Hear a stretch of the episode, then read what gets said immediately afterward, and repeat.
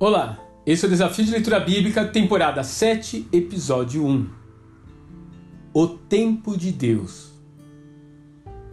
Depois do profeta Malaquias, Deus esperou 400 anos para voltar a falar com seu povo. Ele esperou que eles revisassem as antigas profecias. Esperou a nação israelita reconquistar seu zelo e orgulho nacional durante o período dos Macabeus Esperou os judeus serem derrotados e oprimidos, de tal forma que não pudessem esperar nada mais do que uma intervenção divina em suas vidas. Esperou Alexandre o Grande tornar o grego uma língua universal para que o Novo Testamento pudesse alcançar os gentios de forma mais rápida e eficiente. Esperou o Império Romano integrar todo o mundo antigo com as suas estradas pavimentadas.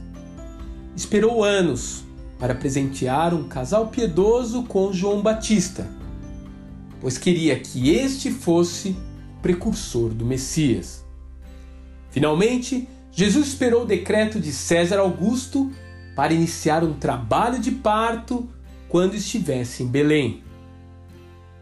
O banquete foi servido na hora certa e os convidados estavam com fome. Mas nem todos quiseram se assentar à mesa. Nem todos estavam com seus calendários ajustados ao tempo de Deus. O Eterno de fato tem um cronograma e um tempo que não são necessariamente correspondentes à nossa linha temporal. Você consegue perceber o tempo de Deus em sua vida hoje? Que oportunidades únicas estão sendo dadas para você nessa semana? Que o Senhor nos ensine a ajustar os ponteiros no fuso horário celestial.